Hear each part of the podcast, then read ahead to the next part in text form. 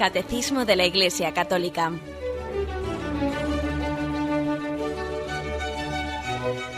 Un programa dirigido por Monseñor José Ignacio Munilla, Obispo de San Sebastián.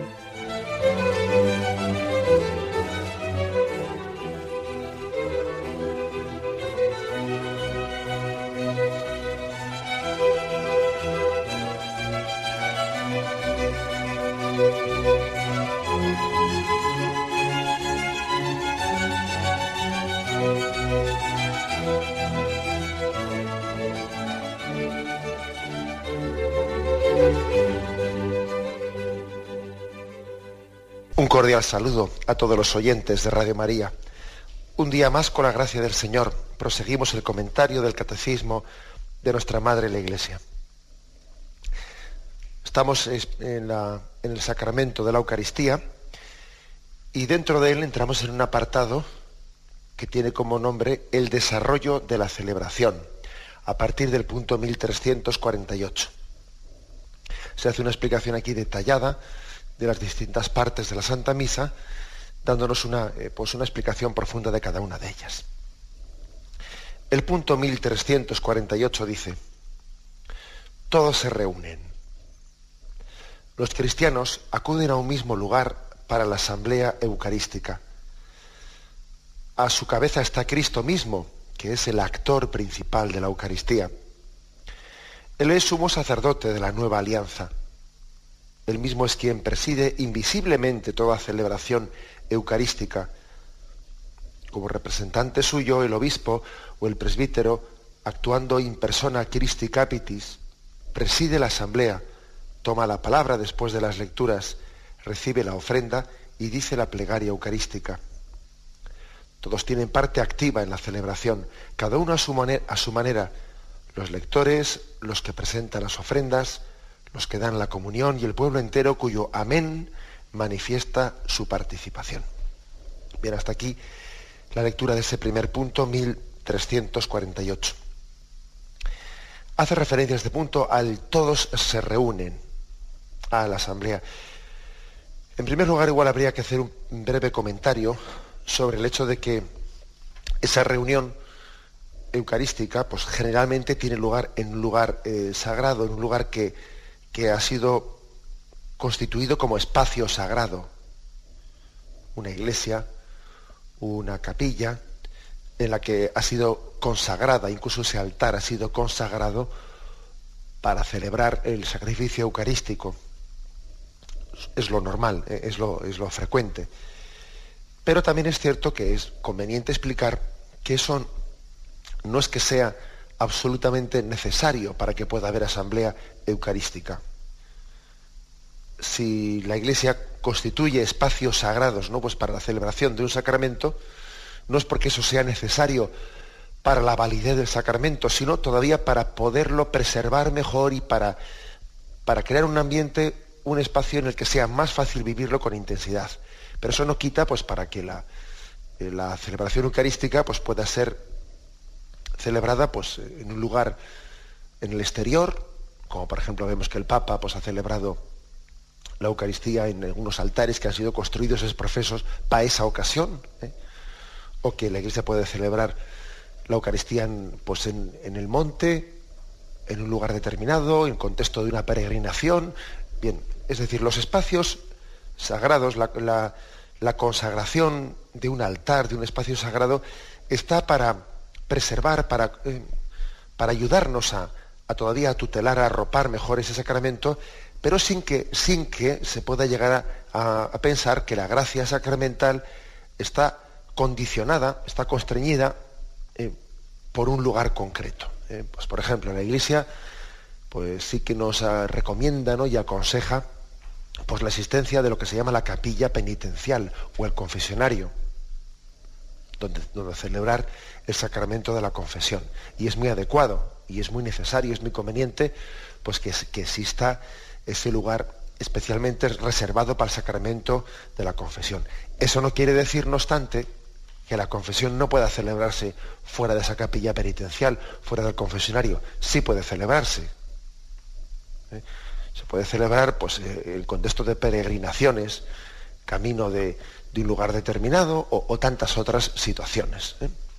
Estoy pensando, por ejemplo, de cómo hemos ido eh, celebrando el sacramento de la confesión, pues en la peregrinación, tradicionalmente como lo hacemos en la, peregrinación de la Javierada, camino del castillo de Javier, donde vamos confesando pues, por, eh, por las cunetas los sacerdotes al mismo tiempo que peregrinamos hacia Javier. O sea, es decir, existen lugares que han sido especialmente sacralizados, consagrados para la celebración de los sacramentos. Pero eso no quiere decir que la gracia sacramental esté condicionada o constreñida. Eh, no, la gracia sacramental supera esos, esos lugares, aunque es verdad que conviene que existan, porque son, son catequéticos, nos hacen caer en cuenta de, la, santidad de estos, ¿eh? de estos sacramentos que vamos a celebrar. Bien, eso en cuanto, en cuanto al lugar. Pero luego hace una, hace una afirmación más este punto que, es, que vamos a, a, examinar en profundidad. La siguiente es el hecho de que es Cristo, en toda acción litúrgica, especialmente la Eucaristía, es Cristo el actor principal de la Eucaristía, dice aquí, el actor principal. Él es el sumo sacerdote. Y en ese sentido, Él preside la acción litúrgica. Precisamente esa acción litúrgica porque Cristo la está presidiendo. No olvidemos algo que, hemos repetido mucho, y es que la liturgia de la tierra, la liturgia de esta iglesia peregrinante, es liturgia porque se está integrando en la liturgia de la Jerusalén celestial. Porque no hay frontera entre lo que celebramos aquí y lo que se celebra en el cielo. Por eso, esta celebración litúrgica que aquí tenemos tiene a Cristo como cabeza en la Jerusalén celestial presidiéndola. Esto es un, acto de fe importantísimo, porque es que de lo contrario parece que la liturgia es una acción nuestra, una iniciativa nuestra, ¿no? Y eso, eso sin Cristo resucitado, presidiendo nuestra acción litúrgica, lo nuestro sería un rito vacío, un rito, palabras hermosas, pero palabras nuestras. Y lo principal de la liturgia es que tiene a Cristo presidiéndola. Celebremos la Eucaristía, celebremos un bautismo, celebremos lo que celebremos, no está Cristo presidiendo esa celebración. Tercera afirmación de este punto el hecho de que esa, esa presidencia de Cristo, ese estar Cristo como actor principal de la Eucaristía, es hecho visible, en primer lugar, a través de la presidencia de la Asamblea aquí, aquí en, esta, en esto que podemos llamar la liturgia visible. La liturgia invisible tiene a Cristo resucitado como presidente, ¿no? Presidiendo esa celebración. La liturgia visible, visible, lo que hace es visibilizar esa eh, presencia de Cristo, la visibiliza en el sacerdote o en el obispo, en quien preside la celebración eucarística en este caso. El obispo o el presbítero preside la asamblea, dice, in persona Christi capitis, esto que dice aquí en latín, que ya veis que este es un catecismo que no abusa de latinajos, ¿eh? no abusa de latinajos. Pocas veces pone una, ¿eh? pues una expresión latina o, griega y cuando la pone evidentemente es pues porque es algo muy importante y quiere remarcarlo. Cuando dice aquí que el obispo o el presbítero actúa in persona Christi capitis, traducido literalmente sería en persona de Cristo cabeza, bien porque, porque todos somos, todos bautizados otro Cristo. Pero el consagrado, por el sacramento del orden, actúa no solo en nombre de Cristo, sino en nombre de Cristo cabeza. Por eso dice in persona Christi capitis. Todos somos otro Cristo, todo bautizado es otro Cristo, pero aquel que ha sido consagrado por el sacramento del orden actúa en nombre de Cristo cabeza, en cuanto que preside el cuerpo místico de Cristo, en cuanto que tiene esa función rectora, también de gobernar, de santificar y de profetizar, pero presidiendo, eh, presidiendo ese pueblo de Dios que le ha sido comentado, comendado.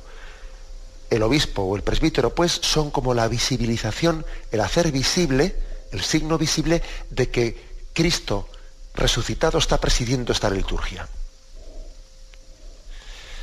Hay, por lo tanto, una forma especial, ¿no? Y eso además es, destacado, pues especialmente en, el, en la sede. La sede se le llama, pues, al lugar más solemne, más solemne, en el que Cristo, perdón, mejor dicho, en el que el obispo o el sacerdote se sientan significando a Cristo que preside la asamblea. Esa sede nos recuerda el trono de la Jerusalén celestial, donde está sentado Jesucristo. Un breve comentario. A veces uno observa pues, que, pues que con buena intención, pero equivocadamente, pues igual dice, bueno, esto de la sede es una especie como una reminiscencia de un tiempo de cristiandad en la que parece que los obispos eh, o los sacerdotes eran como reyes. Entonces se sentaban allí en un sitio, en un puesto, como, como si fuesen un rey o un conde. Bueno, y entonces te dicen, hay que quitar ese asiento y volver a, pues, a un signo de, Jesús que se sentaba rodeado en el suelo de los apóstoles y tal, tal, tal. Bueno, a veces se escuchan ese tipo de explicaciones, ¿no? Y, y son demasiado superficiales, ¿no? No podemos meternos un gol en propia meta pensando de esa forma. No, eh, la sede, la sede no, no está expresando, eh, no está expresando al Jesús que en esta, que, que, en Jerusalén, que en Galilea, que en aquellos lugares estaba rodeada de los apóstoles a los cuales predicaba. No, la sede está representando al Cristo, al Cristo glorioso, al Cristo que está sentado a la derecha del Padre. La sede es expresión del Cristo glorioso en la Jerusalén celestial.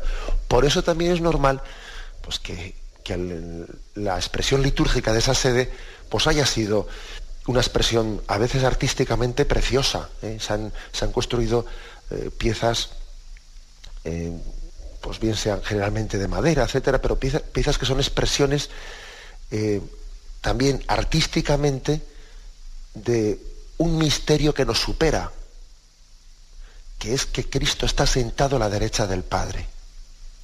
Eh, no tiene nada que ver, por lo tanto, el hecho de que se destaque eh, litúrgicamente, artísticamente, se destaque el lugar, la pieza de la sede, eso no tiene nada que ver que si la iglesia de cristiandad, que si los obispos parecían que eran reyes, o que eso no es ser humilde, no, eso no tiene nada que ver. ¿eh? O sea, no, no conviene confundir eh, las churras con las merinas, como se dice popularmente. El sacerdote, el obispo, pues está, está presidiendo en in persona Christi Capitis esa, esa asamblea. La sede es el lugar en el que se destaca esa presidencia de Jesucristo visibilizada eh, en el sacerdote o en el obispo. Y un paso más. Dice, él, en cuanto preside la asamblea, toma la palabra después de las lecturas, recibe las ofrendas y dice la plegaria eucarística. Claro, sobre todo dice la plegaria eucarística. Pero fijaros que aquí hay tres cosas que definen un poco o en las que se concreta el presidir la asamblea. Porque, por ejemplo, no dice, no dice lee las lecturas, incluso no dice lee el Evangelio, porque el Evangelio podría leerlo un diácono el sacerdote o el obispo da la bendición al diácono y el diácono lee, el Evangelio. En lo que se concreta esa presidencia, según este punto del catecismo, es en tres cosas. Dice, preside la asamblea, toma la palabra después de las lecturas, recibe las ofrendas y dice la plegaria eucarística. Bueno, lo de dice la plegaria eucarística, eso está muy claro. Eso todo el mundo tenemos claro que que si precisamente lo vamos para que sea válida en ¿eh? la celebración eucarística, pues el que preside tiene que pronunciar las palabras de la consagración y elevar la plegaria eucarística a Dios Padre, ¿no? Bueno, eso creo que todo el mundo lo, tenemos claro. Pero también dice que otro de los quehaceres es tomar la palabra, tomar la palabra después de las, de las lecturas, de la proclamación de la palabra de Dios. Pues porque precisamente uno, de, los, eh, de los ministerios del obispo y del sacerdote no solamente es gobernar, no solamente santificar, sino que es también ejercer de profeta es decir, de proclamador de esa palabra. Esto quiere decir que si, por ejemplo, en una, asamblea eucarística, pues hubiese, por distintos motivos, ¿no? Pues em, los seglarios, los laicos, participan en ese momento de la homilía, haciendo también ellos explicaciones, etcétera, sobre la palabra de Dios o, lo que fuere, eso debe de ser rematado, rematado con una eh, intervención de quien preside, de quien preside la celebración, en la que los comentarios que hayan podido hacer los fieles sobre la palabra de Dios deben de ser recogidos y, expresados en la palabra de quien preside la asamblea. Porque de esa manera se significa que la asamblea litúrgica no es un cúmulo de palabras de cada uno, ¿eh? Sino que después esas palabras han sido unidas en torno a una dirección magisterial. ¿eh? En torno a una dirección magisterial. Eso, es importante, ¿eh? es importante. No se trata, no, no, sería correcto, no sería correcto que una asamblea litúrgica, pues después del del Evangelio existiesen ecos por parte de todo el mundo allí, ¿no? Uno hace un eco de la palabra de Dios, otro hace otro eco, cada fiel allí presente hace un comentario, o incluso cada sacerdote con celebrante, un sacerdote dice unas palabras, otro, otra, otra, otra. Sí, sí, pero al final quien preside la celebración tiene también el ministerio recibido de la Iglesia de decir él una palabra en nombre de Cristo cabeza. Pues para que la asamblea no sea una únicamente, ¿no? y no sea fundamentalmente pues una expresión de un, pues una especie de parlamento en el que se expresan eh, sentimientos espirituales, opiniones espirituales, una especie de, eh, como si fuese un parlamento de pluralismos, no, sino que la Iglesia es maestra de la verdad. Y por lo tanto, el sacerdote, el obispo que preside la celebración, aunque haya existido no pues una aportación de distintos sacerdotes o fieles que se hacen un eco de la palabra de Dios, luego él debe de recoger y decir una palabra, una palabra única en nombre de Cristo cabeza que preside esa celebración.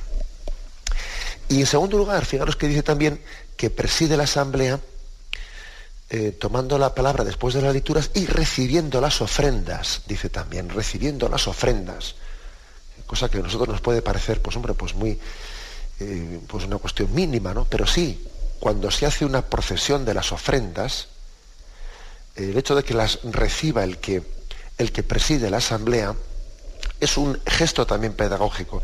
A veces he visto yo alguna celebración en la que mm, se le da mucho, mucho simbolismo, mucho significado a las ofrendas que se hacen, trabajándolas mucho, pues con municiones, con tal, con cual, pero luego eh, falla, falta el, el hecho, el signo de que ante el altar es el sacerdote que preside el que recoge esas ofrendas, él las recoge y las pone o se las pasa a alguien que está junto a él para que las ponga en torno al altar, lo que sea. Ese gesto de recoger la ofrenda, ese gesto corresponde a quien preside la asamblea eucarística porque las ofrendas las hacemos a Cristo, a Cristo cabeza, que está representado en quien preside esa, asamblea y por lo tanto se las entregamos a Él. En mi ofrenda, mi ofrenda no es una especie de brindis al sol. ¿eh? Un brindis al sol me refiero, pues, el sentido que se me ha ocurrido hacer una expresión bonita y aquí yo la hago para, para que la gente vea la ofrenda tan bonita que he hecho. No, no, no es para que la gente la vea. Mi ofrenda no es como un signo bonito, catequético, para que la asamblea lo vea. No, tenemos que hacer las cosas no delante de los hombres, sino delante de Dios. Por lo tanto, esa, esa, está muy bien, por supuesto que unas ofrendas también tengan un sentido catequético, pero en primer lugar están entregadas, están ofrecidas a Cristo que preside la asamblea. Por lo tanto, se las entrego al obispo, al sacerdote. No es únicamente que yo haga una cosa, se la enseño a la gente, tal, tal, y yo mismo cojo y la coloco, no. Yo se la, se la ofrezco a quien preside la asamblea, porque Él representa a Cristo cabeza y a Él me estoy ofreciendo. No estoy haciendo una especie de exhibición propia delante de los demás. Bueno, pues ves, ¿no? Como este punto del catecismo, el 1348, insiste mucho en, este, todos se reúnen cada uno de una forma determinada. Y, si, y si se ha insistido tanto ¿no? en este punto, en cómo el sacerdote o el obispo que preside la celebración litúrgica lo hacen en, en persona de Cristo cabeza, también luego añade, añade que todos tienen parte activa en la celebración. Es decir, la participación de todos los fieles es activa, es activa. Que como hemos dicho ya en este programa en alguna ocasión, tenemos que purificar eh, pues una, una, mentalidad en la que nuestra, nuestra participación en la Santa Misa puede ser, puede tener un lastre, pues muy pasivo, muy pasivo, como se expresa en, en expresiones como esa de que voy a oír misa. ¿eh? Voy a oír misa, que la iglesia, que por muy popular que sea, la iglesia jamás ha hecho suya esa expresión. Es verdad, es verdad que en, la formulación popular de los mandamientos la Santa Madre Iglesia se dice oír misa todos los domingos y fiestas de guardar. Bien, de acuerdo, popularmente se, ha expresado de esa forma, oír misa todos los domingos. Pero eso no ha formado parte, fijaros bien, de la fe, de la expresión eh, de, nuestro, de nuestro credo, de nuestro catecismo, ¿eh? de nuestro catecismo. Nosotros hemos hablado de participar en la Eucaristía no de oír misa, porque es que eso de oír misa eh, tiene unas consecuencias, unas reminiscencias eh, fundamentalmente pasivas. Además, de hecho, luego viene el refranero, católico, el refranero castellano y ya lo remata. ¿eh? Cuando le dice a uno, pues, bueno, pues tú, como se dice misa, como diciendo, bueno, el, el, que diga lo suyo, que yo estoy a lo mío. Es verdad, parece que se, en, esa forma de expresión de decir, misa, que diga misa si quiere. Cuando, cuando se dice eso es como decir, él a lo suyo y yo a lo mío. ¿eh? Eh, por desgracia, ese refrán nos, ya dice mucho. Dice de, de, un lastre, una mentalidad en la que la participación en la Eucaristía pues es muy pasiva, ¿eh? muy pasiva. O también incluso puede ser una reminiscencia de cuando de cuando por motivo de que las lenguas vernáculas no estaban introducidas ¿no? Pues en la liturgia y se celebraba la liturgia en latín, pues podía ocurrir que la forma de participación de los fieles en la Santa Misa pues fuese, bueno, hacer otras oraciones que tú entendías mientras que el sacerdote celebraba la Eucaristía, ¿no? Entonces, si el sacerdote estaba celebrando la Eucaristía, mientras tanto uno pues se unía a ella pues rezando el rosario o haciendo otra cosa porque tampoco entendía entendía lo que estuviese diciendo el sacerdote. Entonces el sacerdote que diga misa y yo mientras tanto me uno rezando un rosario o lo que sea. Bueno, eso, eso como veis pueden ser reminiscencias que ahí están más o menos, ¿no? sin, sin poder tampoco dar, eh, hacer un juicio de exactamente eso en un lugar y en otro, en una persona y en otra cuánta incidencia tiene, pero que hay que purificar en cualquier caso todos tenemos una participación activa. Lo, nuestro no es oír misa, lo nuestro es participar de la Eucaristía. Y, dice aquí que eh, la expresión máxima de esa participación es el amén, del cual hablamos ayer ya, ¿eh? el amén, en el que el pueblo se une a la ofrenda de Cristo al Padre. Un amén que tiene una fuerza tremenda. No se trata pues aquí, la clave está en ser participativos, pero tampoco caer, caer en esa trampa de identificar creatividad, eh, mejor dicho, o participación en, el sacrificio de Cristo, identificar participación pues con una especie de, de, de recurso a tener que inventar nosotros formas de participación. Pues no, o sea, no es lo mismo ser participativo que ser alguien inventivo, ¿no? Si yo no necesito estar inventando las cosas, o sea, para poder participar de la Eucaristía, pues es que no, es, una cosa no está ligada a la otra. Participar activamente no es estar inventando la liturgia para ver qué hago yo allí, que salga de mí. Pues no. O sea, la liturgia tiene sus formas de expresión. Lo importante, pues, no es el que yo invente ritos y gestos, sino que yo me una interiormente a, esa ofrenda de Cristo al Padre, pues a través de lo que es la liturgia, que es muy, pues que es austera, es austera, pero es profundísima. La liturgia es austera, austera en sus formas de expresión, especialmente el rito latino, ¿no? Pues es, es que es austero. Pero es que también creo que en la austeridad ¿eh? hay un valor muy grande, porque a uno le, eh, le obligan a poner más el acento en el contenido que se está expresando ahí, en el mensaje que se está transmitiendo, que no un poco en el folclore externo. ¿eh? O sea, en esa austeridad de la liturgia se nos está ayudando a poner el acento en lo interno y no en lo externo. ¿Eh? Si uno tiene una forma de ser en la que se piensa que la participación en la liturgia pues tiene que tener mucha, mucha inventiva, mucha tal, bueno, si es que tiene también su peligro eso, o sea, entendamos pues que, ser participativos en la Eucaristía, tampoco, tampoco tenemos que, que identificarlo con el estar inventando cosas. Pues no, si es que la liturgia, por definición, no se inventa a sí misma. La liturgia recibe un depósito y lo cuida y lo transmite. Pero eso sí, lo llena de sentido, lo vive en plenitud de sentido, no como un ritualismo que hago esto pues porque los demás lo hacen. Me suele hacer gracia cuando a veces uno celebra, celebra el sacramento del matrimonio, pues eh, ocurren detallitos como este, ¿no? Pero que te lo dicen todo. ¿eh? Hay detalles que, que, nos descubren, que nos desnudan, ¿no? Me refiero a que, claro, frecuentemente los novios y los padrinos suelen sentarse pues, en la parte delante de, la iglesia. Y claro, ellos tienen detrás suyo, bueno, no, siempre, ¿verdad? Pero dependiendo de cada iglesia, suelen tener detrás suyo el, pueblo de Dios y delante está el altar.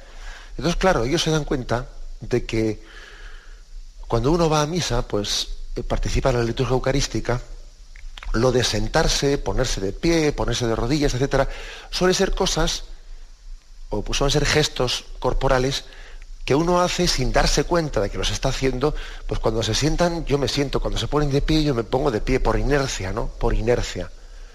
Y claro, llega el día de, la boda y dice, anda, yo voy a estar delante del todo y claro, y, yo no voy a saber cuándo hay que sentarse y ponerse de pie. No voy a estar mirando de, reojillo para atrás a ver la gente cómo está en cada momento. ¿eh? Y entonces dice uno, ahí va, y, le pregunta al sacerdote, ¿y, yo cómo sé cuándo hay que estar de pie y cuándo hay que estar sentado? Porque claro, yo, yo sé que voy a misa, ¿eh? pero es claro, es que yo allí me suelo sentar a poner de pie pues conforme lo hagan los demás. Y yo no me... Y usted dígame, ¿eh? dígame. Y le dice, usted tranquilo que yo ya le iré diciendo con disimulo, ¿eh? con disimulo. Pues ahora nos sentamos por escuchar la palabra de Dios o tal o cual. Ya estoy diciendo con disimulo. Pero piensas para ti. Pero también el hecho de que tú tengas, eh, bueno, pues esa, esa dificultad ahora expresa a mí a las claras, pues que que no hemos participado activamente de la liturgia, sino que nos hemos dejado llevar por un ritualismo en el que yo me pongo de pie, me siento lo que sea, pues dejándome llevar un poco por la, vamos, por, por, la asamblea, pero sin, sin, participar yo consciente y activamente en esas posturas litúrgicas de las que casi me deja arrastrar y es que ni las conozco ni conozco el por qué me arrodillo o me siento en este momento, me pongo de pie para el Evangelio, etcétera, etcétera. Como, eso, como este ejemplo que pongo puede haber muchos, ¿eh? que, que, no, que, nos falta un participar activamente en el caer en cuenta del sentido de las cosas que hacemos. Si no hay que hacer, si no hay que hacer cosas muy originales, si es que lo que hay que hacer es caer en cuenta del significado de esta liturgia, que aunque es muy austera, en su expresión es muy profunda. Y no hay ningún gesto gratuito, me refiero en el sentido que sea sin significado, no. Toda la liturgia tiene un profundo significado. Eh, y es importante que, pues, que hagamos el esfuerzo de profundizar en ello. Por eso también el catecismo ahora nos, nos da esa oportunidad. Bien, que he hablado mucho seguido, vamos a hacer un momento de reflexión y continuamos enseguida.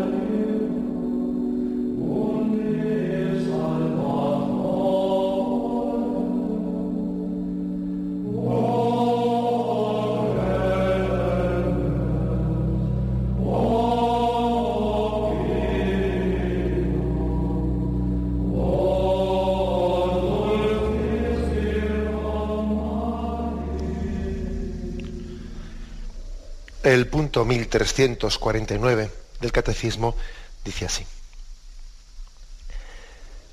La liturgia de la palabra comprende los escritos de los profetas, es decir, el Antiguo Testamento, y las memorias de los apóstoles, es decir, sus cartas, y los evangelios, después la homilía que exhorta a acoger esta palabra como lo que es verdaderamente palabra de Dios y a ponerla en práctica. Vienen luego las intercesiones por todos los hombres según la palabra del apóstol.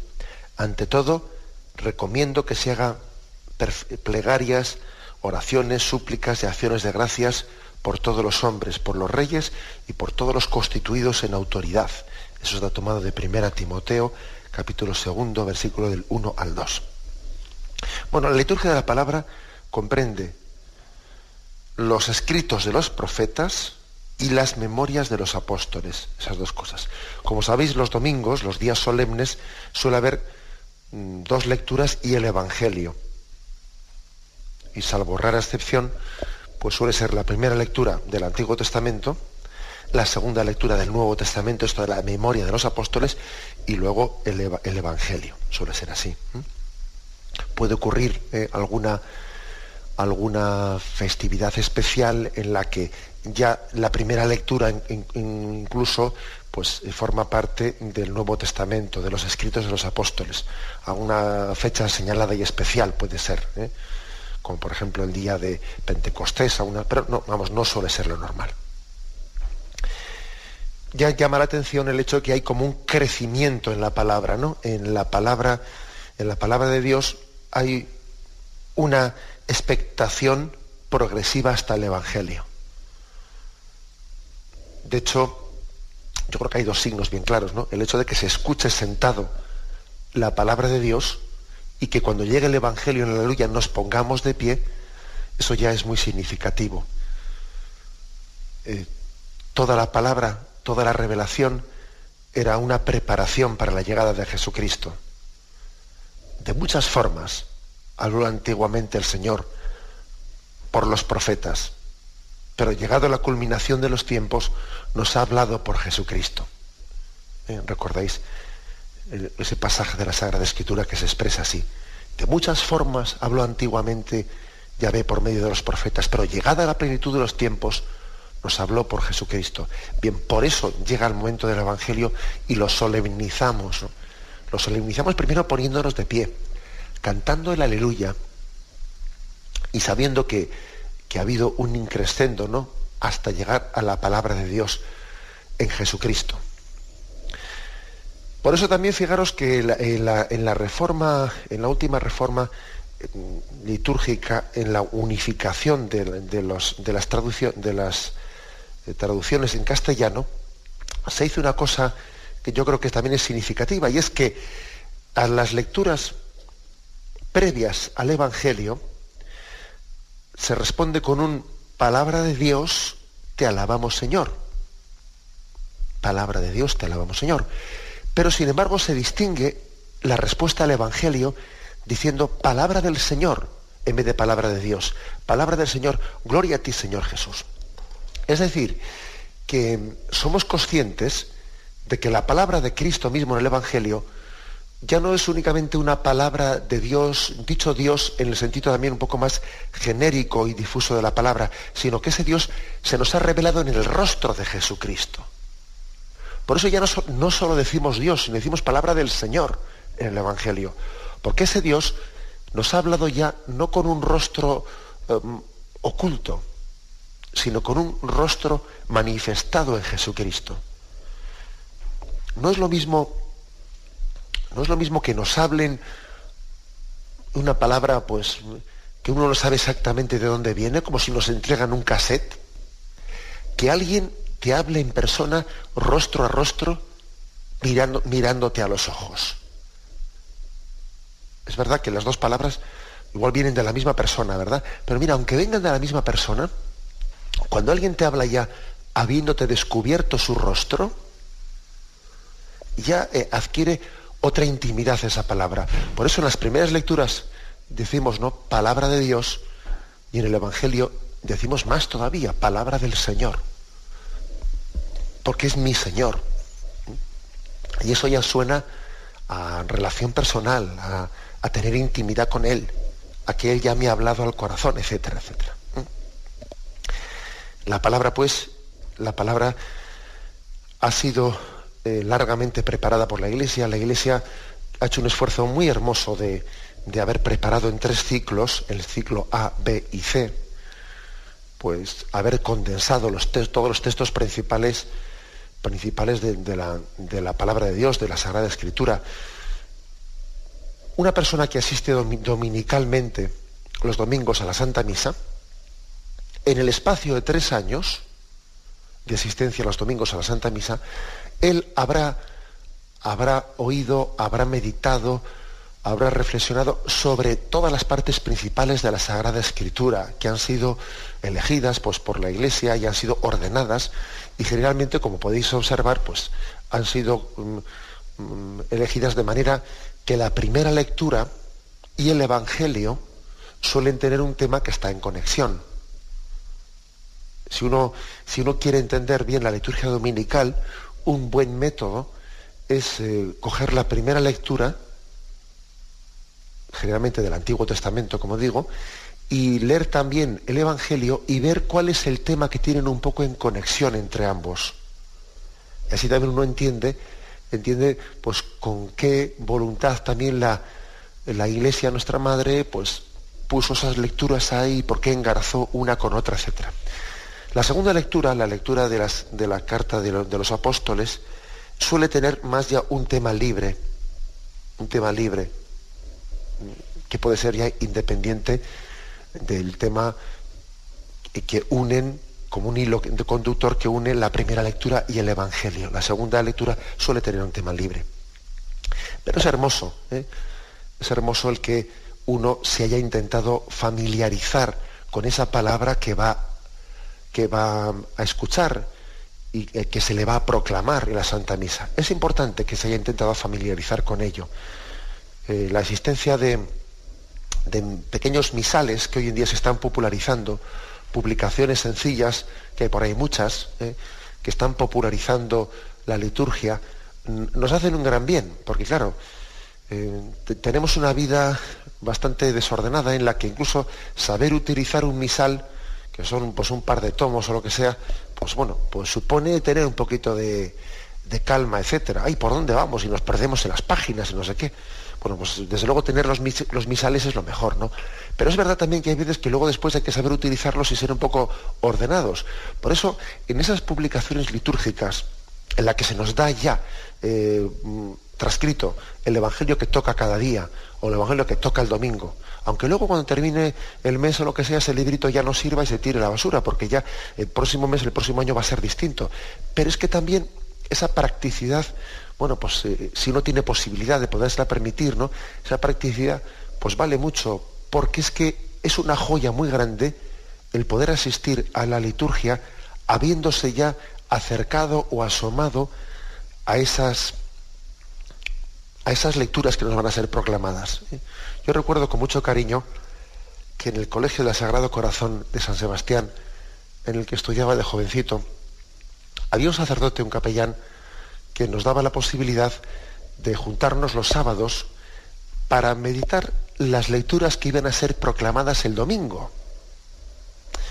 Y recuerdo eso como uno de los regalos más grandes que el Señor me dio. Porque claro, cuando uno hacía ese pequeño esfuerzo y entre nosotros nos juntábamos allí, pues no muchos jóvenes, si éramos pocos, ¿eh? si éramos pocos, si éramos ocho o diez, pero nos juntábamos para, para meditar las lecturas que iban a ser proclamadas el domingo y después llegada, llegada la Santa Misa, cuando el sacerdote nos daba una explicación, pues uno decía, pues fíjate, está comentando justamente lo que dijo Juanito el otro día en la reunión que tuvimos el sábado.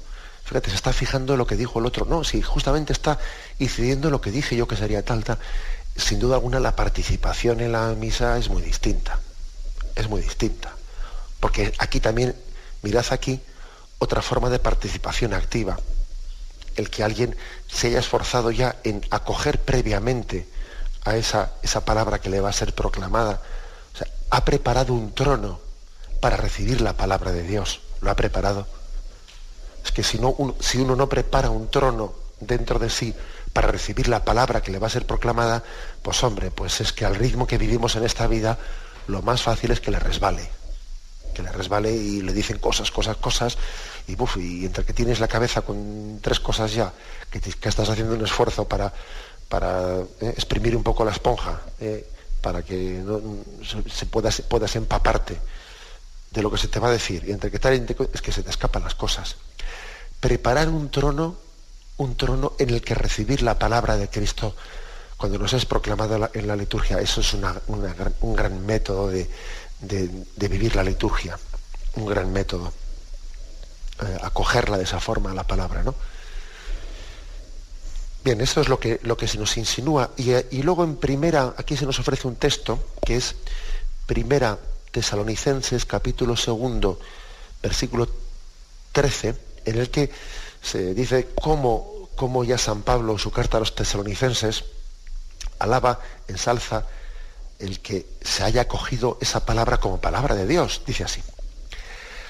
De aquí, de ahí que también por vuestra parte no cesamos de dar gracias a Dios, porque al recibir la palabra de Dios que es que os predicamos, la cogisteis no como palabra de hombre, sino cual es en verdad, como palabra de Dios, que permanece operante en vosotros, los creyentes. Que parece operante, que opera, que, que, trabaja en vosotros, que la palabra de Dios no, no se oye, sino que se, se, se, proclama, uno se abre a ella, es como, es como espada afilada que corta dentro de nosotros, que rasga, que nos hace, que nos hace, nos toca interiormente. ¿eh?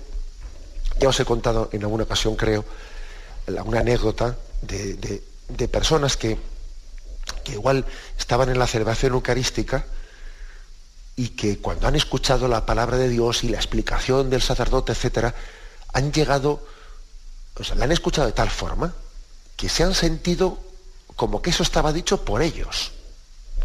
Y alguna anécdota he vivido yo, pues que alguien te entra en la sacristía y después de la, de la misa y te dice, oye José Ignacio, eh, vaya indirecta que me has echado, ¿no? Se pensaba que se lo había dicho por él, se pensaba que una determinada eh, lectura o una determinada predicación sobre, una, sobre, una, sobre un texto de la palabra de Dios lo había, vivido tan en directo que hasta había pensado que, el que presidía la liturgia, que conocía su problema, le había echado una indirecta desde el púlpito. Y digo que bueno, que me alegro mucho que lo hayas entendido así, pero es que Dios tiene la capacidad de desde la palabra suya hablarnos a cada uno en particular, como si solo estuvieses tú. Yo igual ni sabía que estabas tú en la asamblea, pero tú te has dado cuenta, o sea, tú has percibido que esa palabra Cristo le decía por ti. Pero no ha sido una indirecta del cura, no, no, ha sido una directa de Jesucristo, que es distinto. ¿Eh? Una directa de Jesucristo, no una indirecta del cura. Así es la palabra de Dios, que es capaz de, incidir en nuestra vida y cambiarla, ¿no? Y transformarla. Bien, y la liturgia de la, perdón, y la liturgia de la palabra concluye este punto diciendo que también incluye las intercesiones por todos los hombres, es decir, lo que llamamos las peticiones, la oración universal. La oración universal pues eh, forma parte de esta liturgia de la palabra, porque nuestra palabra se une a la palabra de Dios. Él nos dijo, pedid y se os dará, llamad y se os abrirá. Luego no tengamos vergüenza de unir nuestra palabra ¿no? a la de Cristo y, y entonces mezclamos nuestras plegarias. Y sabemos que estamos en un momento santo y en un lugar santo y entonces presentamos ante el altar ¿no? nuestras peticiones nuestras súplicas, porque somos mendigos de la gracia, ¿no? Y un mendigo que va a hacer, pues, pues mendigar. No se tiene que avergonzar de ello, ¿no? ¿Cómo vamos a avergonzarnos de mendigar? Si es que es lo nuestro, ¿no? Es lo propio del mendigo. Pues por eso también se une eh, nuestra, nuestras peticiones a, a esa proclamación de la palabra, ¿no? Después de haberla escuchado, después de haber permitido que Cristo nos hable en ella, que se dirija a nosotros en ella, después de ello, pues abrimos nuestro corazón a Dios. Le decimos, y míranos y escucha nuestra petición suplicante. No te olvides de estos pobres, pobres tuyos, que todo lo esperan y todo lo confían de tu misericordia. Nuestra palabra suplicante se une eh, a esa palabra de Dios que nos ha hablado. Es como un eco de ella. Bien, damos, hemos explicado estos dos puntos, el punto 1348 y el 1349, ¿eh? que es el comienzo de esa explicación del desarrollo de la celebración eucarística. Bien, pues eh, me despido con la bendición de Dios Todopoderoso. Padre, Hijo y Espíritu Santo, descienda sobre vosotros. Alabado sea Jesucristo.